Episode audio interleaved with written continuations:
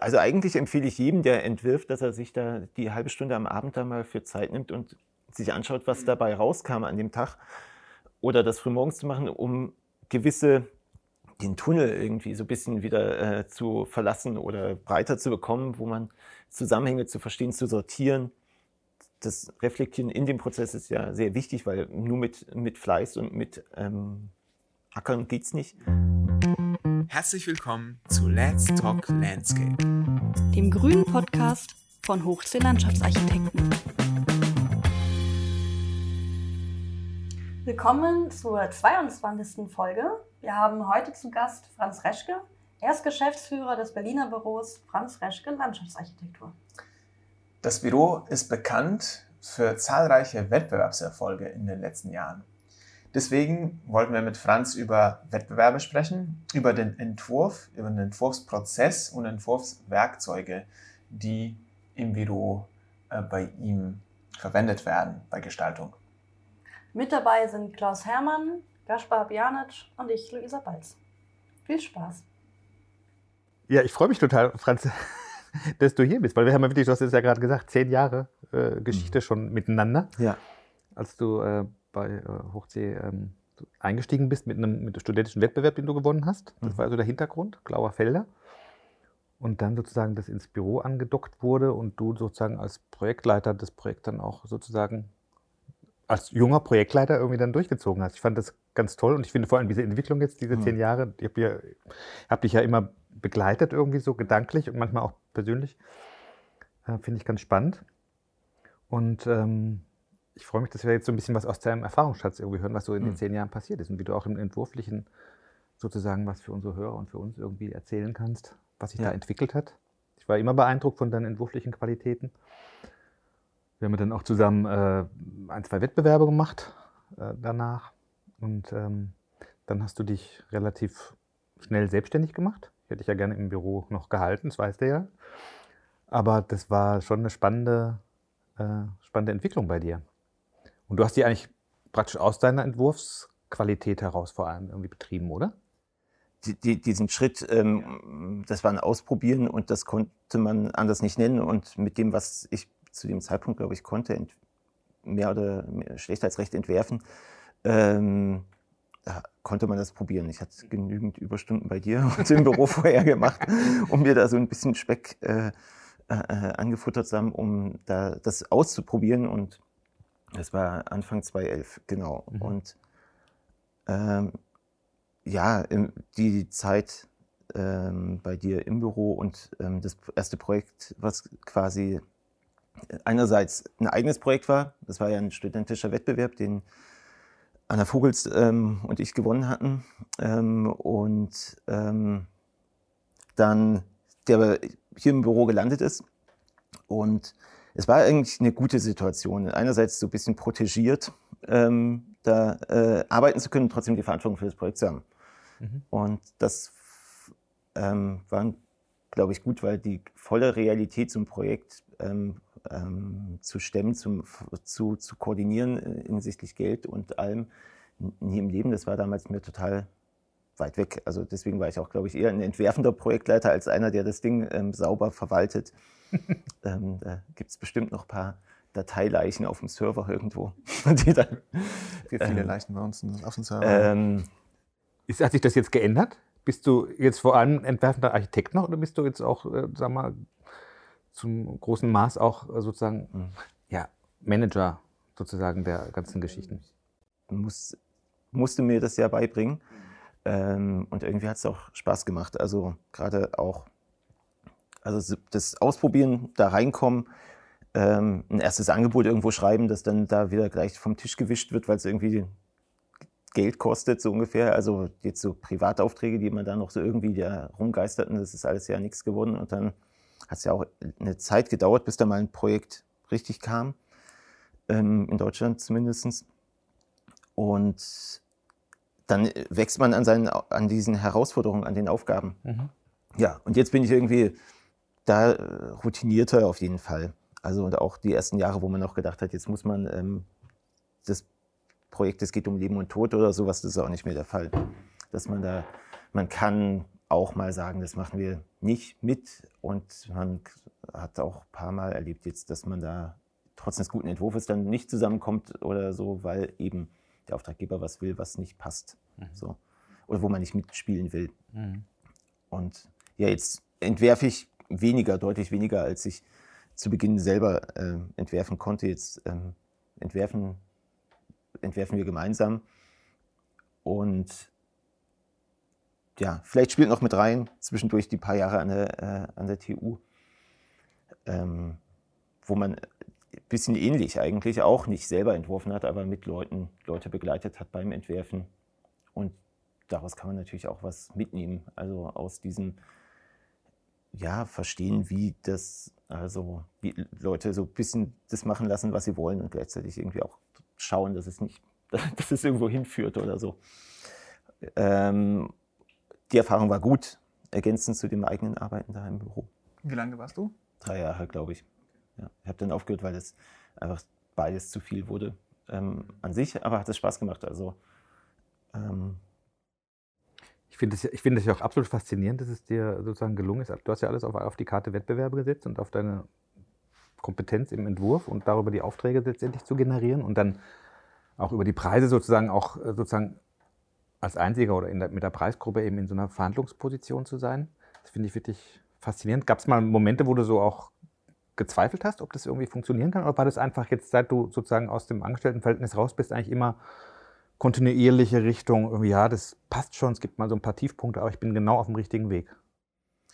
Ähm, also es, es, gab schon Momente, wo man ähm, sich fragen musste, ob das, also da war man dann auch für die halbe Unistelle dankbar, weil die wenigstens ein bisschen Geld reingebracht hat. Ähm, und jedes Mal, wenn drei Wettbewerbe in Folge nichts werden, fragt man sich, ähm, was wohl falsch ist, so ungefähr. Ähm, hat vielleicht jetzt die Gelassenheit, dass man, dass es, es wird schon wieder kommen, so ungefähr. Ähm, dazu ist es jetzt dann doch zu kontinuierlich, aber also am Anfang hat einen das vielleicht noch härter getroffen, wenn da mal so drei Flops waren und man sich jedes Mal ähm, voll für aufgerieben hat. Ähm, und ja, es hat ja sich so ergeben. Also zur Not wäre ich woanders, wäre ich wieder ins Büro irgendwo zurückgegangen, wenn es gefloppt wäre oder die Zeit an der Uni war ja auch ähm, ein Versuch, da wollte ich mich eigentlich, wollte ich das Büro, glaube ich, schon wieder so ein, einmotten. Und dann zeitgleich mit dem, mit dem Anfang an der Uni kamen die zwei Anrufe, dass wir die zwei Wettbewerbe gewonnen haben. Für äh, den einen Stadtplatz in Bad Lippspringe und für diesen Jan Husweg. Ähm, und ja, dann war das auf einmal doch ein Nebeneinander der beiden Sachen. Und ähm, seit 2014, glaube ich, hat sich es dann auch nicht mehr ähm, so richtig einfangen lassen. Wenn du da einmal drin hängst in diesen Sachen, dann ähm, die Projekte von 2014 sind jetzt so 17 und 19 fertiggestellt worden. Ähm, und entsprechend, ja, hängt man da drin. Da und die, das Vertrauen in das Entwerfen mh, hm, muss, ist dann ja gewachsen, sage ich mal. Also, oder überhaupt, ich, ich glaube nicht mal, dass man da zu Beginn, was, dass ich da wusste, was ich da ausprobiere. Ähm, also da hat das eine Jahr, also die Jahre, die ich vorher schon gearbeitet habe und das äh, Jahr ähm, als Projektleiter oder die bisschen mehr als ein Jahr, das hat ja auch noch nicht ganz mal gereicht, irgendwie dann mit vollem Plan zu sein, mhm. sondern dann hat man das probiert, tatsächlich so. Aber der, das Vertrauen an den Entwurfsprozess an sich, das gab es immer. Also es ist auch ein Thema, ja, was ich noch ein bisschen sich fragen wollte, weil ich finde auch die Entwürfe, die ihr macht, ähm, eigentlich auch immer sehr, sehr interessant und sehr gut. Und ähm, ich weiß ja, du kannst das auf jeden Fall sehr gut. Du hast aber ein ganz großes Team, mhm. das ich auch mal ähm, kennenlernen durfte. Und ähm, ist das ein etwas, was du zum Beispiel immer konntest und auch irgendwann dann auch weitergeben mhm. konntest? Oder wie sah das aus? Also, ähm, ich habe es weitergegeben so an Leute oder die Verantwortung weitergegeben und manche haben sie also angenommen und sich da auch über die, die ersten zwei, drei Stolperschritte äh, durchgebissen, an die, äh, sich da ähm, ja wirklich das angeeignet und ähm, Jetzt sind es eine Handvoll Entwerfer, sage ich mal, und auch einige Leute, die den Schwerpunkt woanders haben, so, die nicht die Entwerfer sind.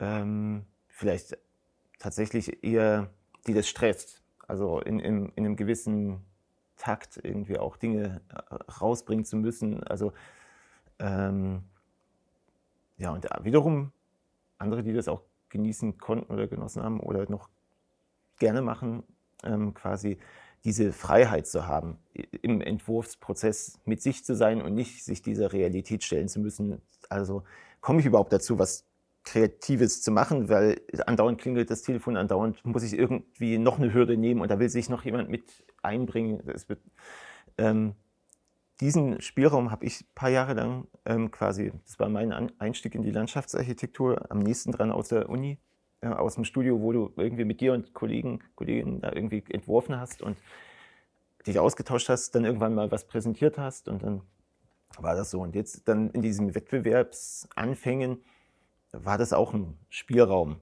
Da hat ja, hat ja kein Telefon im Büro. Ich habe ja eigentlich auch nur so einen halben Schreibtisch gehabt. Mhm. mhm. Ähm, Stimmt. Und ich fand es auch immer gut, eigentlich äh, derjenige zu sein, der da in dem Büro ähm, vorher die Wettbewerbe mitgemacht hat. Da musste ich mich nicht fragen, ob, ich mich ob sich meine Arbeit rechnet oder nicht. Also, weil ich einfach nur, ich kann nicht mehr machen, als einfach nur versuchen, ähm, gute Entwürfe zu machen und ähm, daran oder mit an Entwürfen zu arbeiten zu dem Zeitpunkt. Ähm, und dann kommt dabei was rum oder nicht. Und anders als wenn du ein Budget hast, irgendwie. So. Ähm, und daraus irgendwas sich klar ableiten ließe. Und diese ähm, Zeit, die man alleine mit einem Ort und einer Aufgabe und äh, sich und im Team verbringt, die ist ja um die dachte ich auch, da können wir gerne heute noch ein paar Runden drehen.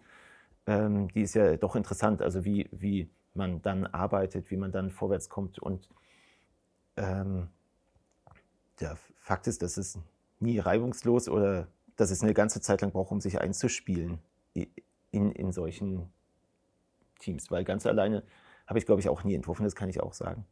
Also ich hatte gleich immer im, hier im Büro vorher habe ich in Teams entworfen und ähm, auch, auch dann, als ich mich selbstständig gemacht habe, war immer jemand mit dabei, der mindestens Gesprächspartner war. Mhm. Äh, auch wenn er nicht gezeichnet hat oder so. Mhm. Ja, das klang ja auch gerade bei den äh, zwischen den Zeilen bei dir durch, dass du eigentlich im Büro nicht sagst, okay, so ist der Leitfaden, so entwerfe ich, das mhm. funktioniert, mhm. sondern eigentlich dieser Mehrwert, der entsteht, wenn mehrere Leute vielleicht ihre eigene Art da reinbringen. Und also es gibt ja auch andere Büros, da wird vorgegeben, okay, das ist der Strich und jetzt setzt alles um. Mhm. Und ich kenne dein Büro nicht, aber es scheint wie sagen, du guckst vielleicht überall, was passiert so, aber du würdest jetzt nicht einen Entwurf vorgeben, sondern jeder hat die Freiheit. Aber also ich finde es ich, ich find auf jeden Fall ganz interessant zu sagen, ein Entwurf wird fruchtbarer, wenn er von mehreren Händen ähm, mhm. Einfluss bekommt. Ja, das ist das Wunschdenken, dass ich äh, Idealismus, den ich auch noch, also gerne so zulasse und, und leben würde. Äh, manchmal muss man feststellen, dass es nicht also dass man das sehr bewusst einsetzen muss. Wir fangen an meistens mit zwei, drei Leuten, die tatsächlich an, dann auch kontinuierlich an dem Wettbewerb, sage ich jetzt mal, der, wir reden ja eigentlich über schon Entwerfen im Rahmen von ähm, einer frühen, in, in, einer Vorentwurfsphase, in einem Wettbewerb, in einem, in, und eigentlich ja auch ohne konkreten Auftraggeber, der dir sagt, er möchte jetzt dort seinen, seinen Hof dort gestaltet haben, sondern wir reden ja über ähm, die, also öffentliche Räume, die wir entwerfen, über ähm, meistens in Form von Wettbewerben dann irgendwie auch ausgebildete die ähm, Architekten. Und in diesen Verfahren ist es so, dass man ja ein Team braucht, um diese Aufgabe zu bearbeiten, weil es hinten raus auch zu viel wäre und ähm, da verschiedene Entwürfe zu beginnen, auszuprobieren, unvoreingenommen jeden entwerfen zu lassen. Also jeden ist relativ, aber so zwei, drei Leute, die sich hinsetzen und ähm, eine Zeichnung erarbeiten oder mehrere, die man dann vergleichend diskutieren kann. Mhm. Ähm, die, je kompakter die, oder überschaubarer die Wettbewerbsaufgabe oder die Entwurfsaufgabe ist, desto eher lässt sich das machen. Manchmal, wenn ich jetzt an so groß, größere Projekte denke, dann bringt das nichts, da jetzt zwei Leute vorzusitzen, die dem nicht gewachsen sind. Aber bei einem Stadtplatz kann man das machen, bei einem, bei einem und so weiter. Und dann zu diskutieren, die Dinge zusammen zu, also zu sortieren, was bleibt an der Wand, was kommt weg, was lässt sich vielleicht sortieren nach Typologien ähm, oder nach, ähm, nach ähm, in so grundstrukturelle äh, ähm, Sortierung vornehmen, um dann eigentlich vielleicht noch eine zweite Runde in diesem im Team zu drehen, um dann aber eigentlich auch die Verantwortung an meistens den, der, wo man schon gewusst hat, dass er es wahrscheinlich weiterführen wird, dass er das dann weiterführt und die anderen übernehmen auch nebenbei die Aufgaben, die im Rahmen so eines äh, Entwurfsprozesses nebendran auch sein müssen. Ist das dann in der Regel der, wo ihr dann sozusagen oder du zur Erkenntnis gekommen bist, dass das eigentlich der erfolgsversprechendste äh, Entwurf ist, der dann auch dann sozusagen so eine Art Wettbewerbsleitung dann übernimmt? Also wir oder nehmen den du, Entwurf, oder der, wir nehmen den Entwurf, der, ähm, der, der die, zu dem Zeitpunkt aus unserer Sicht am tauglichsten ist. Ähm, und ganz selten erlebt man noch Überraschungen und, und, und muss wieder drei Schritte zurückgehen. Manchmal merkt man auch, dass, also natürlich stellt man irgendwann fest, da haben wir uns irgendwann von verabschiedet und das war vielleicht der Fehler. Deswegen gewinnt da jetzt ein, kein grüner Platz, weil wir haben zu Beginn gesagt, es geht nicht in dem Budget, es geht vielleicht, ähm, es ist nicht vernünftig, das alles da durchzupflastern und dann haben wir uns da voll und ganz auf die eine Schiene eingelassen und da da kommt man auch nicht mehr von runter. Da geht's dann, dann hat man aber die nächsten drei Wochen hat man dann nur darüber geredet, wie das besonders schön wird. Ähm, die waren aber vergebene Mühe, wenn dann am Ende was ganz, ganz grundsätzlich anderes da kommt. Ähm, wir in, diskutieren das gemeinsam, sind da alle, die im Entwurfsprozess auch mitarbeiten, an den Nebenarbeiten, sage ich mal, sind an diesen Besprechungen mit dabei. Wie entscheidet ihr, wonach misst ihr das, was jetzt der Entwurf ist, der weiter entwickelt werden soll? Ja. Das ist eine komplexe Frage, aber ja. wie macht ihr das so ähm, meistens?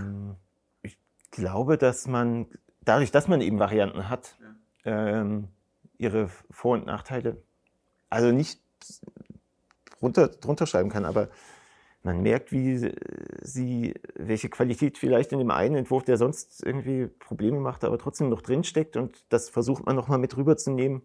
Höhere Grünanteil, was weiß ich, ähm, irgendwas, äh, eine andere Verkehrslösung sogar auch eigentlich. Oder und das man es ist nicht der Entwurf, der vom ersten Tag an oder vom, von der ersten Besprechung an bis zum Ende dann da durchgeht, sondern es sind tatsächlich ja definitiv äh, ähm, Verschmelzungen von verschiedenen Entwürfen, die dann zu einem werden ohne dass es ein Kompromiss aus äh, jeder darf was machen, so ungefähr ist. Ähm, und wir entscheiden durch, das ist, die ersten Besprechungen dauern meistens dann schon ein bisschen länger. Ähm, und ähm, ich glaube, der, der sich am besten durchsetzen kann, nicht der Entwurf, sondern auch vielleicht die Menschen, die dahinter stehen. Also das zu artikulieren, da, äh, äh was da jetzt die, die Qualität dran ist, das selbst wenn man denen vielleicht sagt, der ist es nicht, aber wenn man daran glaubt, daran nochmal weiterzuarbeiten, ich glaube, es ist auch dafür ist der Spielraum da. Das sollte man auch machen, unbedingt, wenn man da. Ähm ich stelle mir das jetzt gerade so vor, wie das, wie das, wie das so ist. Ihr habt, ja, ihr, seid ja so, ihr habt ja so einen absoluten Wettbewerbsschwerpunkt. Sagst du ja auch, die mhm. meisten mhm. Projekte werden über Wettbewerbe letztendlich ähm, entstehen über Wettbewerbe. dementsprechend gibt es ja auch so ein Ambiente, das mhm. sozusagen auch nach Wettbewerbsabteilung aussieht. Also das heißt, in einem Bereich sitzen dann die Leute irgendwie so zusammen. Wenn ich mir jetzt so vorstelle, die arbeiten an einem konkreten Projekt. Du hast jetzt gerade gesagt, ähm, da wird äh, dann eine relativ lange Besprechung gemacht, solange sie halt braucht. Das heißt, du kommst dann nicht mal ein halbes Stündchen dazu und sagst, ach, mach mal, mach mal so, mach mal so, sondern es ist dann schon so, dass du dann über die Tage der entscheidenden Entwurfsfindung immer wieder dabei bist mit dem Team und immer mal wieder drauf guckst und da sehr intensiv ähm, auch so lange eben sprichst, bis es rund ist. Ja. Genau. Bis man, also, ähm, wir besprechen die Wettbewerbe, bespreche ich eigentlich immer mit. Ähm, haben wir jetzt zuletzt vielleicht versucht, manche Besprechungen, also das so ein bisschen zu reduzieren. Ähm, und meistens gibt es so einen Part, wo ich mitbespreche und gibt es vielleicht noch eine, eine Nachbereitung, weil wenn es darum geht, dann jetzt, ob jemand den Schnitt da oder da macht, das werde ich dann nicht mit besprechen, einfach aus Zeitgründen. Aber die eine lang, lange Entwurfsbesprechung macht. Das sind ja das, worauf ich mich sehr freue. Was heißt lang? Na, nein, keine Ahnung. Also Tage. Ja, meistens ist es so. Übernachtet ihr da? Holt ihr was zu essen? Nein, also ganz nüchtern. Kalender sagt vielleicht äh, anderthalb Stunden und wir machen dann zwei Stunden. Ja, das war's. Ah ja, also ganz ja human. effizient. Ja. Ähm, aber wir, ähm, ja, also wir besprechen das und wir besprechen es nochmal und wir gucken eher während zum Ende hin die Besprechung intensiver oder häufiger, wenn das ähm, dann abgeschlossen werden soll, weil was Mhm. vielleicht ja beim Stichwort Entwurfsprozess irgendwo hat ja auch ein Ende und geht über in den, wir nennen das Produzieren. Ja, ja. Ähm, also meistens sagen wir, ja, eine Woche vor der Abgabe sollten wir vielleicht jetzt den Entwurf im CAD fertig haben, ähm, damit man dann das Ganze so machen kann, dass man das abgeben mag. Und den, den Termin zu halten ist sehr schwierig, weil man irgendwann ja jetzt sagt, das ist es, das ist es im städtebaulichen Kontext oder das ist es im, im 500er, im 1000er und das ist es im 200er und das ist es im 50er und das ist es im 3D. Ähm, und auf all den Ebenen muss es ja irgendwie passen. Und da hängen dann ja auf einmal auch mehr Leute drin und wollen irgendwie, müssen mitarbeiten, wollen also irgendwie auch, sind davon abhängig, dass jetzt mal der Entwurf fertig wird. ja. Und diesen Punkt zu finden, ist schwierig. Ist ja bei, also das ist eine gute Frage, weil das ist etwas, was wir uns zum Beispiel mit Luisa öfter fragen. Wir machen ja hier schwer, also würden wir sagen, leiten die Wettbewerbsabteilung, äh, Abteilung, wobei die Wir auf jeden Fall nicht so, wir sind die Wettbewerbsabteilung leiten uns, ja. leiten uns selber. Auf jeden Fall ist die nicht so intensiv wie bei euch. Wir machen ja auch ähm, Projektleitung nebenbei. Ähm, aber diesen Punkt zu finden, wann das ist, wo der Entwurf fertig ist und jetzt müssen wir produzieren, äh, meistens zwingt uns die Zeit dazu, ne, dass wir sagen, okay, das ist jetzt irgendwie, jetzt muss es fertig sein. Ich Es weiß, wir haben auch zwei Möglichkeiten. Es ja. gibt ein Datum, was am, anderen, am Anfang festlegt, wie du sagst, eine Woche vorher. Oder man macht ein Bauchgefühl und sagt, okay, wir fühlen uns jetzt wohl, aber ich glaube, der Punkt stellt sich nicht ein, weil man immer noch eigentlich an der Ecke feilen möchte. Und Es gibt noch die Option, du sagst jetzt, das ja, ja, ja, jetzt musst du aufhören. Ja, aber das, weil ich mir innerlich eine Frist gesetzt habe. ja, das, das stimmt. Ja, Das ist also, ähm, dort verdichten wir den Takt an Besprechungen und irgendwann sagt man, ähm, jetzt ist die Besprechung CAD final und danach gibt es noch ein, zwei Tage Korrektur daran und dann war es das. Ähm, es gibt solche und solche Wettbewerbe manchmal, also kommt auch immer auf das Team an, die Erfahrenheit der Beteiligten.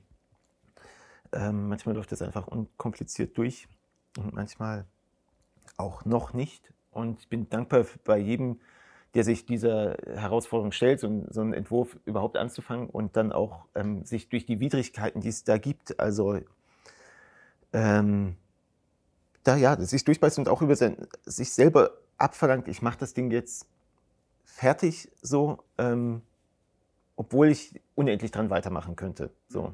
Also weil es da immer weitergeht, weil es da ähm, das muss man, das habe ich dann irgendwann gelernt, dass man das so, ähm, dass man das kann, dass man also auch einen Entwurfsprozess abschließen kann und ähm, das auch nüchtern verwalten kann, nüchterner als vielleicht zu Beginn, so wie du mich noch in erster Linie kennst, irgendwie so als jemand, der da ähm, unendliche Stunden sitzt, ähm, haben wir uns angewöhnt, das sehr, sehr gut vorher zu kalkulieren, zu sortieren in, im, im Hinblick auf, wie viele Wochen haben wir und ähm, wann müssen wir welchen Schritt gemacht haben. Und wohl wissen, dass all das, was wir da gesetzt haben, nicht, nicht genauso na- kommen wird und dass wir da noch nachjustieren werden müssen. Aber wir versuchen so Rahmenbedingungen von vornherein klar zu machen, wohin geht, also was wollen die da, ähm, wie ähm, was müssen wir dafür abgeben und so weiter. Und dann, um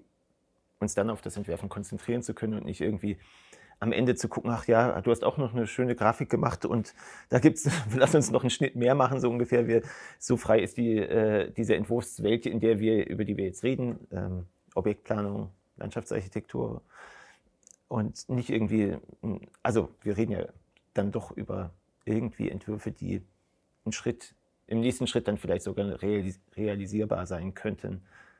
Ähm, und deswegen ist es, auf diesen Korridor habe ich mich überhaupt auch erst über die Jahre so ein bisschen äh, festgelegt. Ich glaube, zu Beginn da war das, der Horizont auch ein bisschen weiter. Städtebauliche Sachen, ähm, wo, wo man entwirft, in welchem Maßstab. Und ähm, ich finde jetzt so dieses ähm, tatsächlich Entwerfen relativ konkret am Maßstab von öffentlichen Räumen in Park, Platz, ähm, Promenade, so in so diesen. Ich finde ich find das spannend. Das ist, das ist wirklich ein, auch ein wesentlicher Unterschied, glaube ich, zu der Art, wie unser Büro aufgebaut ist. Ne? Das, ihr erstens natürlich ähm, ganz klar eure Auftragsquelle sind sozusagen die erfolgreich abgeschlossenen Wettbewerbe. Und äh, sozusagen, und auch diese doch irgendwie ähm, Definition sozusagen, es gibt ein Wettbewerbsteam, das ist ein bisschen unterschiedlich vielleicht immer, also du sagst, es ist so eine Handvoll, fünf, fünf Leute oder so, die dann wirklich auch schwerpunktmäßig in den Phasen dabei sind, die dann auch jetzt nicht, nachdem sie den Wettbewerb abgeschlossen haben, dann zum Beispiel mal wieder ein Projekt leiten und dann auch äh, Ausführungsplanung und Bauleitung machen, sondern die dann schon da irgendwie so drauf fokussiert sind. Ähm, bei uns ist es ja wirklich so, dass wir, äh, also auch jetzt Luisa und Gaspar, ähm, nicht nur Wettbewerbe machen, sondern auch tatsächlich Projektleitungen. Und auch Ausführungsplanung. Jetzt äh, insbesondere Gaspar nicht so sehr in den späteren Leistungsphasen. Luisa, du auch eher in den vorderen momentan, aber. Momentan war auch mal anders, ja. Genau. Und äh, dass es aber auch viele Mitarbeiter gibt, die, die das zu schätzen wissen, also dass sie sozusagen beide Ebenen miteinander haben. Aber das ist natürlich auch ein Spagat. Also das hinzukriegen, dann diese Fokussierung und diese Effizienz in der Wettbewerbsbearbeitung, um dann so erfolgreich zu werden, wie ihr seid, hinzukriegen, wenn man sozusagen auch den Anspruch hat, sozusagen noch in den Projekten ähm, sozusagen mhm. zu stecken und mit den ganzen Realitäten, die du vorhin genannt hast. Und jetzt hat gerade Heidrun ja auch äh, irgendwie erzählt in ihrem Podcast, ich habe mir gestern nochmal angehört, dass sie das auch ganz schön findet, dass man natürlich, wenn man zumindest im Entwurfsprozess, muss ja nicht gleich die Wettbewerbsabteilung sein, ähm, immer mal wieder so ähm, sozusagen dabei ist, dass man dann später in der Ausführungsplan und Bauleitung natürlich auch von diesen Erfahrungen unheimlich profitiert ne? und dann auch für einen selber dann natürlich schöne Verbindungen entstehen. Du hast es ja letztendlich auch äh, verinnerlicht. Du weißt ja auch, äh, was Ausführungsplanung bedeutet, kennst dich da ja. sehr bestens aus. Also du hast ja auch diese ganzen, den Blick auf die ganzen Ebenen und auf die ganzen Leistungsphasen. Also ähm, vielleicht kurz ergänzt, bei uns gibt es auch Leute, die jetzt mehr und mehr eigentlich die Wettbewerbe gemacht haben und äh, mhm, okay. da, darüber in die Projektleitung eingestiegen sind. Ähm, das finde ich auch sehr wichtig für die Entwicklung der Leute oder ähm, für, die, für, ja, für die Projekte auch, ähm, dass sie mit involviert sind in den darauf folgenden ähm, frühen Leistungsphasen ähm, von Entwurf, Entwurf mindestens. Und Teil, also ich finde es auch eine gute, also ein wesentlicher Bestandteil ist, dass derjenige, der das Projekt bearbeitet, dann auch das Projekt verinnerlicht hat. Das hat derjenige, der den Entwurf verfasst hat. Ähm, meistens oder in jedem Fall. Und das ist schon mal gut. Ob er dann der Richtige ist, um das Projekt da wirklich durchzubringen, das okay. ist dann wiederum auch noch von anderen Dingen abhängig. Ähm, aber wir, es gibt Leute, die machen Wettbewerbe, gehen, kommen dazu zu Projekten. Manchmal machen die dann auch, wenn da mal drei Monate Pause ist, dann machen sie da auch wieder solche Entwürfe können das. Ich finde es eine gute Grundschule, also eine, eine, eine, ja, die, die, die Grundlage eigentlich für das ähm, Entwerfen in den Projekten, für das Bearbeiten von Landschaftsarchitektur ins, ähm, in, in, als Projekt, äh, wenn man auch so ein Mini-Projekt wie ein Entwurf, ein Vorentwurf, der im Rahmen des Wettbewerbes erarbeitet wurde, wenn man den koordiniert bekommen hat und irgendwie sagt, das ist jetzt funktioniert so und so im Schnitt wie im Plan und wie das, das ist ja nicht ganz verkehrt. Ähm, statt jetzt direkt einfach in die Projektwelt losgelassen zu werden und dann an der nächstbesten Bank anzufangen und ähm, loszudetaillieren. So. Ist, glaube ich, ganz eine gute, aus dem Studium heraus, denke ich mir auch eigentlich das Naheliegendste. Es gibt Leute, die machen das nicht so und wollen es auch gar nicht so. Es gibt auch Leute, die bei uns direkt in die Projekte einsteigen. Ich würde gerne zu einem äh, Punkt zurück vom Anfang. Also wir wollten ja über Entwerfen sprechen. Mhm und äh, hatten schon gesagt, wir brauchen eigentlich eine Aufgabenstellung und deren Ort, einen spezifischen. Und äh, du hattest den Begriff nicht genannt, aber eigentlich ging es ja um Varianten. Also es beginnt damit, dass man ja grundsätzlich verschiedene Ideen durchprüft oder sagen einfach mal aufschreibt, was, wie kann man ganz verschieden irgendwie das umgehen. Ist er mhm. befestigt, ist er grün, ist er keine Ahnung, ähm, in welche Richtung geht er, was ja auch gerade für einen Wettbewerb unglaublich entscheidend ist. Also da schließt man sich ja sehr viele Türen und kann sein, dass man dann noch vier Wochen weiterarbeitet und die Grundidee sozusagen wurde schon ausgeschlossen. Ähm, wie würdest du da noch das weiter ergänzen? Ist das für dich wirklich der erste Schritt oder wäre Analyse der erste Schritt, wenn du ähm, auf einen Ort triffst? Also wenn ich selber entwerfe, dann würde ich mir die Analyse äh, als Bestandteil des Entwurfs sehen, so dass ich die Tauglichkeit des Entw also das Verständnis des Ortes, das kommt, entweder war man dort, war man nicht dort. Es gibt bei uns auch einige ähm, Wettbewerbe, die wir machen, wo wir nicht die Chance hatten, da zu sein. Es fing damit an, dass also 2010, dass ich nicht in der Ukraine war und die, trotzdem den Gedenkort dort, den Wettbewerb dafür gemacht habe. Und trotzdem glaube ich, dass man das kann man dann kompensieren, muss man auch wissen, dass man, dass einem da was fehlt. Und das, aber ein Ortsbesuch sicherlich gut, nicht zwingend, finde ich, manchmal wohltun, dass man diese Distanz wahrt. Ähm, ich bin froh, wenn die Leute, die daran arbeiten, dort waren. Ich muss da, fahre jetzt da nicht hin, ähm, meistens nicht. Und trotzdem gut, dass es jemand gesehen hat. Ähm, und, aber nichts ist zäh, zäher als eine Analyse, äh, die pur als solches auf den Tisch kommt. Also da lieber gucke ich mir zehn Varianten mehr an, die ähm, die Lösungen versuchen zu, zu, aufzuzeigen und dabei Bezug nehmen auf ein, also mir ist aufgefallen, es ist alles so knallhart ähm, es ist irgendwie drei Kilometer weit kein Park in Sicht, ich mache das jetzt grün. So. Und das muss aber, da brauche ich keine Stadtkarte für, sondern da brauche ich eigentlich einen Entwurf, der ähm, und jemanden, der dabei redet vielleicht noch oder eine Skizze, die das so nebenbei zeigt. Aber es ist besser, das angewendet ähm, übertragen zu sehen und die, die ja, ich glaube schon dran, dass man über das Entwerfen ähm, auch Analyse, Analyse ein Stück weit mit automatisch mitdenkt. Also ich meine, wir lesen die Auslobung, jetzt wir reden über Wettbewerbe. Ähm, und ich muss sie nicht ab als Checklist verstehen, aber ich, man hat ja danach, man ist ja, so funktioniert Gedächtnis, dass man das dann im Kopf hat und dann muss ich das nicht wieder aufmalen, was die da wollen, sondern das fließt ja automatisch damit rein. Ähm, wenn, das ist auf jeden Fall produktiver. Mhm. Ganz, ganz, ganz, ganz viele Stapel von Papier, die da, ähm, also, also irgendwie einen auch mehr lähmen als als da so. Ich glaube, man kann rückblickend jeden Entwurf herbei analysieren, wenn man will. Man ist ja fast dazu gezwungen. Ähm, ich, ich, ich, will nicht den Ortsbezug und dieses ähm, Verstehen des Ortes da ähm, ähm, negieren, aber es braucht das nicht so, so umfassend aufbereitet, wie man es manchmal, ja. manchmal passiert. Vielleicht auch in der Uni, oder? Also wir haben das, wenn wir, äh, ich habe mit Gaspar auch darüber gesprochen, eigentlich, ich kenne das Semester von vier Monaten, wo die ersten drei analysiert werden und im letzten wird der Entwurf gemacht und dann sind die bei uns im Büro und sind ähm, ganz erstaunt, dass das eigentlich miteinander parallel einhergeht, weil man ja irgendwann auch durch eine Erfahrung gewisse Sachen sieht oder nicht nochmal die Analysekarte dazu machen äh, muss. Ich finde es aber trotzdem interessant, dass es eigentlich andersrum beigebracht wird. Hm. Zumindest kenne ich das so. Hm. Ähm, das stimmt. Ja, Aber wir machen es ähnlich. Wir gucken die Auslobung an. Ähm, das war's dann. So ein bisschen Gefühl für einen Raum zu kriegen. Manchmal absichtlich sogar nur einer von uns, damit der andere mhm. noch, noch freier ist und dann einer hier die ganzen äh, Rahmenbedingungen im Kopf behält und dann jemand aber wirklich ein bisschen spinnen darf. Mhm. Ähm, aber ja, die Analyse kommt durch das Entwerfen, durch die erste Skizze und das Raumverständnis. Also bevor ich es zeichne, also ich kann es erst verstehen, wenn ich es mal abzeichne. Und mit diesen Abzeichnen kommt schon der erste Entwurf irgendwie rein. Ja. Ähm, stimmt. Und das oh. lief völlig anders in der Uni. Hat uns keiner, keiner irgendwie gesagt. Also doch sind wir anscheinend alle dann dazu gekommen, dass wir gesagt haben, okay, diese Analyse, die ist, steckt irgendwie drin, aber komisch, dass das immer so lange analysiert wird. Vielleicht ist es so ein Prozess, was jeder abläuft. Also ich finde, ähm, Beobachtung ist vielleicht ein ja. äh, mir sympathischeres Wort, weil es so ähm, interpretierbar ist wie, ja, da macht jemand drei Fotos, die er rauswählt aus diesen 500 Fotos, die dann da mal eben schnell gemacht werden. Und die drei helfen ihm.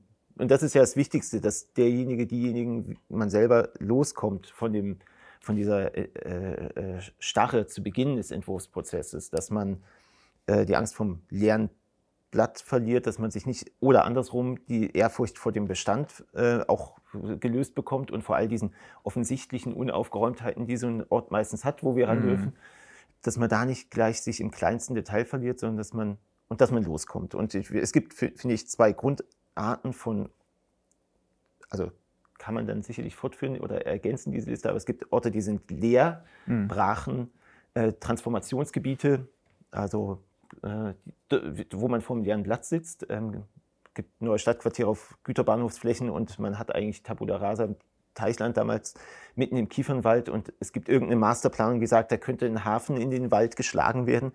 So. Ähm, und dort muss man die Angst vom leeren Blatt verlieren und bei den anderen Sachen muss man die Angst vor diesem, ähm, man muss auch mal, man muss das auch grundsätzlich in Frage stellen, als nur in der Oberfläche dekorativ zu erneuern. Ähm, und die beiden Hürden gilt es zu überwinden. Und ähm, da ist vielleicht so dieser, diese Analyse ähm, auch grundlegend, also das, das, da hilft sie einem nicht bei, das so nur wieder aufzuwärmen, sondern da muss man einfach den Stift loskriegen. Und da gibt es auch, ähm, ja, da kann man nur durch Anforderungen, ich glaube, wer ähm, also aus der Hochschulezeit irgendwie Anforderungen, zeichne mindestens vier, drei, vier, fünf Varianten und nicht die eine, die dir besonders gut gefällt. Und mir fällt es selber schwer genug, nach den ersten ein, zwei Zeichnungen noch die dritte, vierte rauszulassen, und, weil ich schon dachte, es wäre genial. Ähm nee, äh, und, und, dann festzustellen, es ist, war sehr vernünftig, das nicht äh, dabei belassen zu haben. Oder ähm, Hauptsache, man kommt los. Ja. Und es gibt ja verschiedene ähm, Hemmschwellen, die man ähm, da loswerden muss. Das finde ich interessant, loskommen. Also es gibt ja unterschiedliche Werkzeuge, die einen helfen, da loszukommen oder sowieso zu entwerfen. Ähm, wie, sieht, wie siehst du da unterschiedliche Entwurfswerkzeuge? Also jetzt wirklich handwerklich. Freihandzeichen, Modellbau. Was nutzt ihr alles in diesem Prozess, um euch da inspirieren zu lassen, das Problem von unterschiedlichen Blickwinkeln zu betrachten. Du hast ja auch vorher gemeint, irgendwann ist die, der Entwurf ähm, CAD-reif, also dass es bis dahin einfach irgendwie analog Handzeichnung Modell ist. Ähm, ja, also ich finde, ähm, zunächst würde mich auch interessieren, ob jüngere Generationen vielleicht darauf verzichten. Ich glaube, ich glaube nicht, ähm, aber ich kenne es nur so, wir zeichnen das von Hand in dem Maßstab, in dem es auch abgegeben wird. Ähm, nichts ist sinnloser als nachgefolgt von so einer äh, Analyse zum Selbstzweck, ist auch ein Entwurf in einem falschen Maßstab zu zeichnen. Also wenn man jetzt so im 2000er Stadtplätze zeichnet, das, also wo, Bierdeckel groß, das ist es nicht. Ich glaube, man braucht schon eine Zeichnung, die auch die, die Komponenten, die später Landschaftsarchitektur dort im Ort ausmachen werden, wenn man sie zu Papier bringen kann. Und das, was man zeichnen kann, sollte man zeichnen. Das, was man nicht zeichnen kann, das interessiert auch keinen. So ähm, ähm haben wir es aufgenommen aus mhm, der ein guter Gedanke, Schule. nicht zeichnen. ähm, und ähm, so zeichnet man, vielleicht nicht, im, also meistens im 500er oder im 1000er oder so, selten näher dran gleich zu Beginn und ähm, versucht, eigentlich ist es schon der erste Entwurfsschritt, die, sich den, den Plan dafür aufzubereiten, mit den Höhen, welche sind denn jetzt wichtig zu verstehen, ist es drei Meter oder ist es nur 50 Zentimeter, die da sich hoch und runter bewegen, dann darauf aufsatteln, die Zeichnung anzufertigen, gegebenenfalls ähm, Schnitte anzulegen, ähm, nebenbei irgendwie noch ein Stapel A4-Blätter liegen zu haben, um Ideen zu skizzieren, ähm, die jetzt vielleicht nicht maßstabsgebunden sind. Ähm, Verständnisnotizen zu machen, also ähm, sich zu präparieren für die Diskussion, die da kommen wird. Also und ähm, dann gehen wir eigentlich ähm, auch je nach Ort und so halte ich es für sinnvoll, dass man auch parallel zum äh, analogen Entwurf schon ins CAD, 3D vielleicht sogar geht. Das ist aber auch ein äh, bisschen ähm, begrenzt manchmal die, also die Möglichkeiten oder die, der Sinn davon ähm, oder ein Modell zu bauen, aufgesattelt auf eine Zeichnung, machen wir durchaus. Gerade letztens neues Stadtgebiet in Graz, Maisfeld, dort kommt jetzt Stadt hin, dort äh, wird ein Platz sein. Wir haben den, damit wir die Stadt da verstehen, die da kommen soll, haben wir uns das Modell da im 100er hingebaut und es hat uns tatsächlich, denke ich, geholfen. Ähm, kann man nicht immer machen. Ähm, und ja, ich finde also dieses räumlich äh, Prüfen sehr wichtig. Also, weil sehr bedauerlich ist ja oft, wenn wir Landschaftsarchitekten so planen, zeichnend uns da rein verlieben in das, was wir da tun und dann eigentlich es sich vor Ort null äh, keine Entsprechung gibt. Also für den Schwung, der da so pfiffig saß oder die, wenn das dann, es, es muss ja irgendwie auch dort drinnen funktionieren, räumlich vor allem und dann irgendwie auch ganz pragmatisch. Ich rede über städtische Räume, da gibt es ganz harte Funktionen, die erfüllt werden müssen und die man auch zu Beginn sehr früh einfach schon, wenn man weiß, dass ein Stadtplatz wohl eine Entwässerung hat, dann wird man wohl also Entwässerung auch mit entwerfen, ohne dass man sie jetzt weiß, dass sie, wie es dann genau ausgestaltet sein wird, aber dass da irgendwo ein, ein Wasser hinläuft, das weiß man. Und, ich, und andersrum sollte man sich gewisse Freiheiten noch behalten. Und werkzeugmäßig, ja, analog zeichnen, Modellbau, 3D, im CAD dann noch ähm, 100 Varianten zu machen, ist manchmal auch dann, ähm, vielleicht kann man es dann schon eingrenzen auf weniger oder auf die Detaillierung dann schon fast. So, dass man da nicht mehr die äh, 500er Grundsatzfragen sich noch im CAD antut. So. Ähm, ja, und da, so arbeiten wir jetzt. Ich äh, denke, ähm, das ist auch, ihr habt ja beide auch jetzt Entwurfserfahrungen in den letzten Jahren weiter und weiter und weiter gesammelt. Ich halte es für fruchtbar, dass man ähm, ähm, Varianten an der Wand hat, was du ja auch nochmal aufgerufen hattest, dass es äh, die eine Zeichnung nicht gibt. In keinem Fall kann es die sein. Ähm, man muss sich da auch gegen sein, das Verliebtsein in die eigene, äh, in das eigene Blatt Papier lösen. Sehr zu empfehlen, weil man eigentlich ja ähm, gemeinsam das Ding dann auch ähm, formt und äh, in eine Richtung bringt. Also vielleicht, Klaus, du warst ja, hast ja damals mir die, den Spielraum hier auch gegeben, Wettbewerbe zu machen.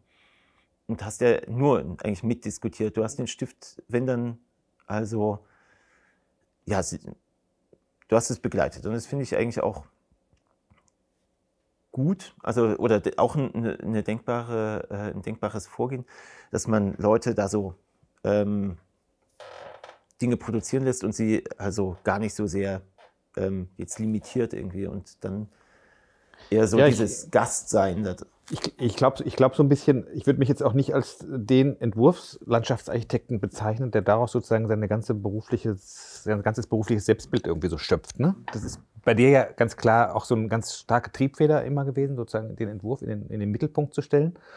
Und von daher fällt mir, ist mir das dann auch zunehmend im zunehmendem Alter leichter gefallen, gefallen, Leuten, die das noch besser können als ich und die noch mehr Fertigkeiten haben, sozusagen räumliche äh, Zusammenhänge sozusagen auch im Entwurfsprozess optimal zu erkennen, ähm, sozusagen zu begleiten. Weil ich glaube, was ich, was meine Qualität vielleicht dann immer so ähm, sein könnte, vielleicht, ist, dass ich sozusagen alles gesehen habe und sozusagen auch in allen Phasen, in allen Projekten und in allen, wir mal, Erfahrungsbereichen eigentlich, glaube ich, äh, ganz gut dabei bin und auch so ein Gespür entwickelt habe, gerade eben, ob so ein Bogen, den du jetzt vorhin beschrieben hast, der, in dem man sich so verliebt, der hier ganz schön aussieht, ob wie der wieder sozusagen in der, in der Örtlichkeit dann wirkt und was der vielleicht auch für, für, Wirk für Wirkungen in dem Raum entfaltet und jetzt äh, äh, sozusagen, vom, wenn er vom Papier weggenommen wird. Und so da hat mir das unheimlich Spaß gemacht, sozusagen jemand, der so, der so brennt für diese entwurfliche Idee und da so viele äh, sozusagen Fähigkeiten wie du mitbringst, oder jetzt auch äh, Kaspar und Luisa oder Pierre und äh, Ariane, sozusagen dann auch so äh, konstruktiv zu begleiten, sage ich mal. Ich freue mich aber auch immer wieder, äh, ich mache das ja durchaus, vielleicht jetzt nicht so in dieser offensiven Art äh, wie du, wenn ich dann irgendwie, wenn es mir mal gelingt, irgendwie mal an einem Projekt irgendwie mitzuwirken und eine kleine Skizze irgendwie zu machen und irgendwie skizzenhaft zu entwerfen und dann auch, dass ich dann doch auch immer wieder merke, also das ist oftmals sehr gut und ist oftmals auch schon richtig gedacht. Ich habe jetzt mal ein, ein, ein kleines Wettbewerbsverfahren. Wir machen das auch hin und wieder mal, wenn Architekten uns fragen, dass wir dann nicht irgendwie sagen, okay, wir arbeiten jetzt sozusagen den Photoshop-Plan bis zum letzten aus, sondern wir arbeiten skizzenhaft zu. Und das ist jetzt auch schon zwei, dreimal gewesen, ich dann wirklich mit ganz einfachen, minimalen Skizzen dann ähm, sozusagen den Beitrag leisten konnte, der notwendig war, damit es räumlich funktioniert und letztendlich auch dann erfolgreich äh, zu einem Projekt wird. Und ich glaube, das ist so ein bisschen das, was ich versuche hinzukriegen, dass ich die vielen Qualitäten, die im Büro so auf den unterschiedlichsten Ebenen vorhanden sind, ja, das sind ja alles ganz tolle Leute, du hast ja auch ganz tolle Leute im Büro, die unterschiedliche Schwerpunkte haben, das so zu erspüren, so ein bisschen, wo wer wie sozusagen ähm, stark und gestärkt werden muss, damit er dann auch äh, äh, sozusagen sich voll entfalten kann und auch fürs Büro und für das, was wir so als Idee und als Leitbild und als Vision haben, irgendwie am besten wirken zu können. Das ist ja noch der nächste Schritt quasi, ähm, Leute wirklich laufen zu lassen und darauf zu vertrauen, sie werden es schon machen. Der, ne, der, der, ähm, sie, und ja, auch mal so sich zurückzunehmen und nicht dazwischen zu hauen, wenn es dann ein bisschen anders wird, als man das die letzten x Jahre gemacht hat oder ähm, als es einem jetzt selber gerade so genial beim, vielleicht waren wir, wir waren sogar gemeinsam, glaube ich, bei irgendwelchen Ortsbesuchen, mhm, äh, mhm. Kolloquien und so. Und ähm, da hast du wahrscheinlich auch Gedanken gehabt, so, ja, das, so stellst du es dir vor, hast deine Vorbildung irgendwie und, und deinen Hintergrund ähm, und Erwartungen, ich glaube, dann nicht rein zu grätschen, ähm, nicht das, den Stift wegzunehmen, so ungefähr, ist, glaube ich, gut. Ähm, und gleichzeitig ist es halt wichtig, dass derjenige, der da was zu Papier bringt, nicht sagt, das ist jetzt von mir, ich, ja, ja, das genau. ist jetzt, jetzt macht das nicht schlecht, so ungefähr, sondern sich selber wirklich die Sachen an die Wand zu bringen. So arbeiten wir, zurück mhm. zu Gaspers äh, Anmerkung oder Frage, wie arbeiten, wie sieht es konkret aus? Ja, oder wir bringen das Ding, die Sachen an die Wand, dort bleiben sie auch, sortieren sie in Stapel und äh, in Hängung eigentlich, ähm, damit man sieht, was also eigentlich empfehle ich jedem, der entwirft, dass er sich da die halbe Stunde am Abend da mal für Zeit nimmt und sich anschaut, was mhm. dabei rauskam an dem Tag. Oder das frühmorgens zu machen, um gewisse, den Tunnel irgendwie so ein bisschen wieder äh, zu verlassen oder breiter zu bekommen, wo man Zusammenhänge zu verstehen, zu sortieren. Das Reflektieren in dem Prozess ist ja sehr wichtig, weil nur mit, mit Fleiß und mit ähm, Ackern geht es nicht. Und ähm, dabei muss man dann eben auch bereit sein, ja, da ist es wohl also nicht der eigene Entwurf. Da ist es vielleicht auch ähm, eine, eine Verheiratung merkwürdig entstanden. Und trotzdem ist sie gut und man sollte natürlich nur das, ich denke, wir haben nur abgegeben, was wir gut fanden. Mhm. ähm, ja. Kam schon mal vor, dass du, dass du, dass, dass du eigentlich nicht, voll durchgearbeitet hast, den Wettbewerb, du warst auch termingerecht fertig, hast gesagt, das ist einfach nicht das, was ich mir vorgestellt habe, das gebe ich jetzt gar nicht ab? Nee, ganz so nicht. Meistens kommt vielleicht die Ernüchterung, also ein bisschen später, dass man merkt, irgendwie, es, es hat eine gewisse äh, Unausgewogenheit, aber der, da geht es nicht darum, also trotzdem kannst du Pech haben, Glück haben, den Wettbewerb trotzdem zu gewinnen. Ich glaube, das ist dann eher ähm, schon sehr aus diesem ähm, weil man sich so wahnsinnig reingesteigert hat über diese äh, Zeit. Zwei Monate meinetwegen. Und dann ist man ein bisschen betriebsblind.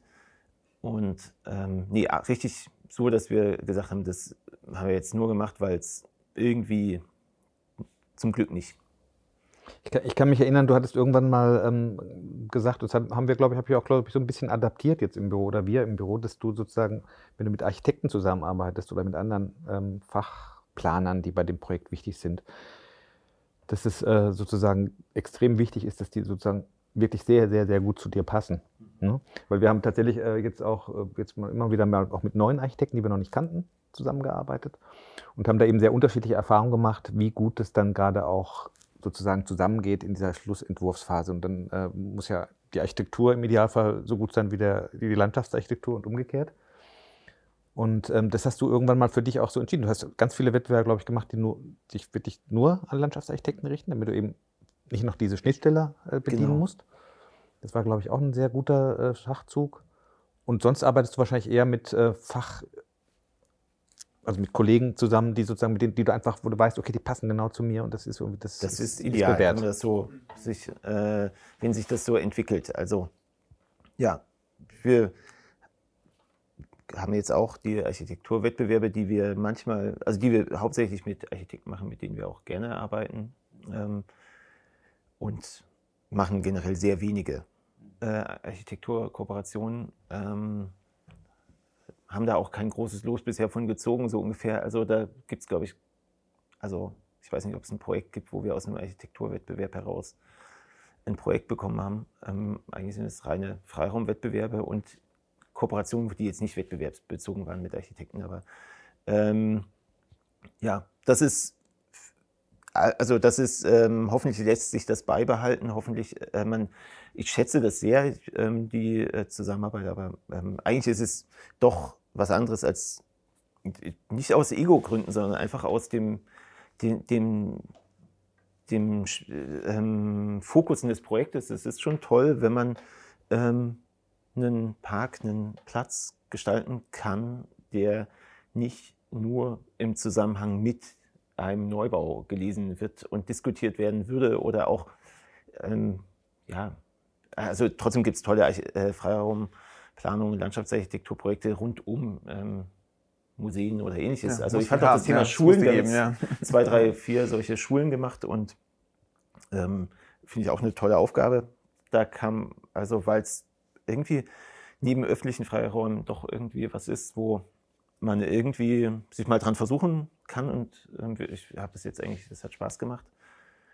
Ähm, da kamen wir nochmal auf was anderes eigentlich, was den Entwurfsprozess betrifft. Also erstens entwerfen ohne Wettbewerb. Ähm, so wie, wie schafft man es, dass man trotzdem irgendwie mal diese zwei, drei, vier Wochen Vakuum oder Luft schafft, damit man nicht nur Funktionsab Funktionen und Programme abarbeitet. Zum Glück liefen die Projekte so, dass wir das machen konnten. Also nicht, nicht so langsam, sondern so schnell, dass einfach keiner dafür Zeit hatte, sich da, das zu hinterfragen, was wir da getan haben. Ähm, und wir uns selber einfach diesen Spielraum da ähm, genommen haben. Und ähm, die Frage nach der Ortsgebundenheit dieser Entwürfe oder der Übertragbarkeit solcher Entwürfe, ähm, da muss man auch sagen, das sind dann so, also wiederum, da gibt es Regelhaftigkeiten, wiederkehrende ähm, ähm, Funktionen und, und äh, Dinge, die dazu führen, dass ein, dass, dass, das kann ganz verschieden aussehen, aber man muss sich daran abarbeiten und die sind auch nach innen bezogen zu diesem Gebäude. Und wenn das Gebäude dabei noch zusätzlich ähnlich ist und nicht einmal ein Altbau und einmal äh, ein modularer Holzbau, sondern beide Male das eine, dann, dann, dann wird das irgendwie auch, ist nicht ausgeschlossen, dass es ähnlich wird, trotz verschiedener äh, Orte. Also, und das ist man ja auch gar nicht gewohnt. Man geht ja eigentlich ins Rennen immer mit diesem, oh, es ist genau hier, es ist, da kommt es her aus diesem Ort. Manchmal muss man sagen, ähm, ist es auch, tauchen Dinge häufiger auf. Ähm, das finde ich auch okay, dass wir ähm, Entwurfsprozess beginnt bei uns jetzt nicht jedes Mal mit dem Rat neu erfinden, sondern wir ähm, ähm, greifen auf das zurück, was wir selber erarbeitet haben, die Entwürfe der letzten Jahre, die Erkenntnisse. Vorhin fiel das Wort Inspiration, ähm, das, ganz kurz, oder inspirieren vielleicht in unserem Vorgespräch, ähm, ich habe das Gefühl, dass das ein wichtiger Punkt ist. Wir versuchen uns nicht inspirieren zu lassen. Also mindestens, wir werden beeinflusst, klar, jeder guckt Online-Landschaftsarchitektur an, guckt, äh, läuft durch die Welt, das ist ja das Tolle daran, dass man davon was im Kopf behält. Aber inspirieren im Entwurfsprozess, das finde ich tatsächlich, Inspiration im Entwurfsprozess ein weiterer abendfüllender Themenpunkt, äh, weil ich das eigentlich ähm, weitgehend, äh, also fatal halte, zu früh mit sich ähm, also Dinge heranzuziehen, die man nicht selber ausgebrütet hat oder mindestens ähm, die man aus dem Gedächtnis gekramt hat. Also das ist das eine, eine eigene Urlaubserinnerung an an, an damals in Norditalien war es so schön und das war, weil das, der Pflaster, das Pflaster so schön glatt dort war oder keine Ahnung. Ähm, sondern sich jetzt zu konkret, also konkreter Inspiration zu bedienen, egal wo, wo sie herkommt. Vielleicht, also aus anderen Themenfeldern vielleicht, aber so ähm, Best Practice, das glaube da glaube ich nicht dran. Der Berliner Illustrator Christoph Niemann hat mal gesagt, irgendwie Amateure warten auf Inspiration und Profis kommen um 9 Uhr in die Arbeit und fangen an zu arbeiten. und, ähm, man kann, ja, das ist, viel von Entwerfen ist tatsächlich so das Wiederholen, ein Prozess, Prozessschritte zu wiederholen und einfach an dieses Prozess äh, zu glauben. Hm. Und dann, und dann entsteht was. Mhm. Also man ist ja die ganze Zeit äh, wird man sich immer wieder, dreht sich unsere Welt ja doch äh, um, also unser Arbeitsdenken. Da, wir kommen, es wird am Ende sieht es da gar nicht so anders aus als das, was es alles schon gab. Aber man muss wenigstens in, in Zeit lang denken, das habe ich jetzt hier gerade hier für diesen Ort ähm, ganz, ganz genau hierfür gezeichnet. Ähm, und dann erst irgendwann, klar, wird das Re im Detail dann doch ähnlicher. Und ja, das glaube ich eher, dass man ähm, es ist toll, wenn Leute irgendwie, also mit ganz anderen Sachen reinkommen. Wir haben auch gute Erfahrungen damit, dass Leute eigentlich zu viel an Bord sind in diesen Prozessen. Also es kann mal die Gastrolle sein des Praktikanten, es kann mal äh, jemand sein, wo man nicht wusste, hab, hm, bevor man nichts machen, dann lieber ähm, sitzt jemand noch mit drauf auf dem Wettbewerb auf dem Entwurf. Und diese Sonderrolle, diese Gastrolle da drin, die ist auch toll, weil sie ähm, zu, also das ähm, ergänzt. Wir hatten ja, dadurch ein paar Überraschungen erlebt, wo, wo jemand irgendwie das Zeit genug hatte, um etwas auszuprobieren, die im engen du hast ja gesagt, 9 Uhr bis irgendwann am Fließ, beim Fließband entwerfen, ähm, manchmal auch zu kurz kommen. Und da brauchst du Leute, die Freiheit haben, so wie es in den Projekten ja auch Leute braucht, die Zeit haben zum Entwerfen und nicht nur einen Telefonhörer äh, managen. Ein schöner, schöner Abschlussgedanke. Mhm es waren echt, äh, echt spannende Sachen dabei. Und ähm, ich würde sagen, ja, ich könnte euch hier nochmal zwei Stunden drüber reden. Ich hoffe, wir machen nochmal das zweite Mal. Thema Inspiration. Ja, danke dir. Ja, sehr gerne. Vielen Dank.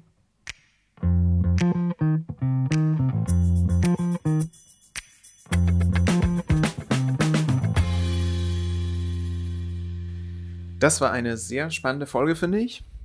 Und ich hoffe, ihr habt auch, ihr konntet auch einiges mitnehmen. Genau, da wäre es bestimmt interessant zu wissen, wie andere Büros damit ähm, zustimmen oder vielleicht auch andere Herangehensweisen für sich gefunden haben. Ja, falls ihr da irgendwelche eure Sicht habt oder eure Wege zu entwerfen, könnt ihr uns auch gerne mal schreiben. Wir sind immer neugierig. Genau, wir werden auf jeden Fall auch äh, in diese Richtung nochmal eine weitere Folge haben. Ähm, was in zwei Wochen kommt, äh, wissen wir noch nicht ganz. Wir organisieren gerade noch. Es wird auf jeden Fall ähm, ein schönes Thema werden. Und äh, ja, wir wünschen euch schöne zwei Wochen. Bis dahin. Ciao.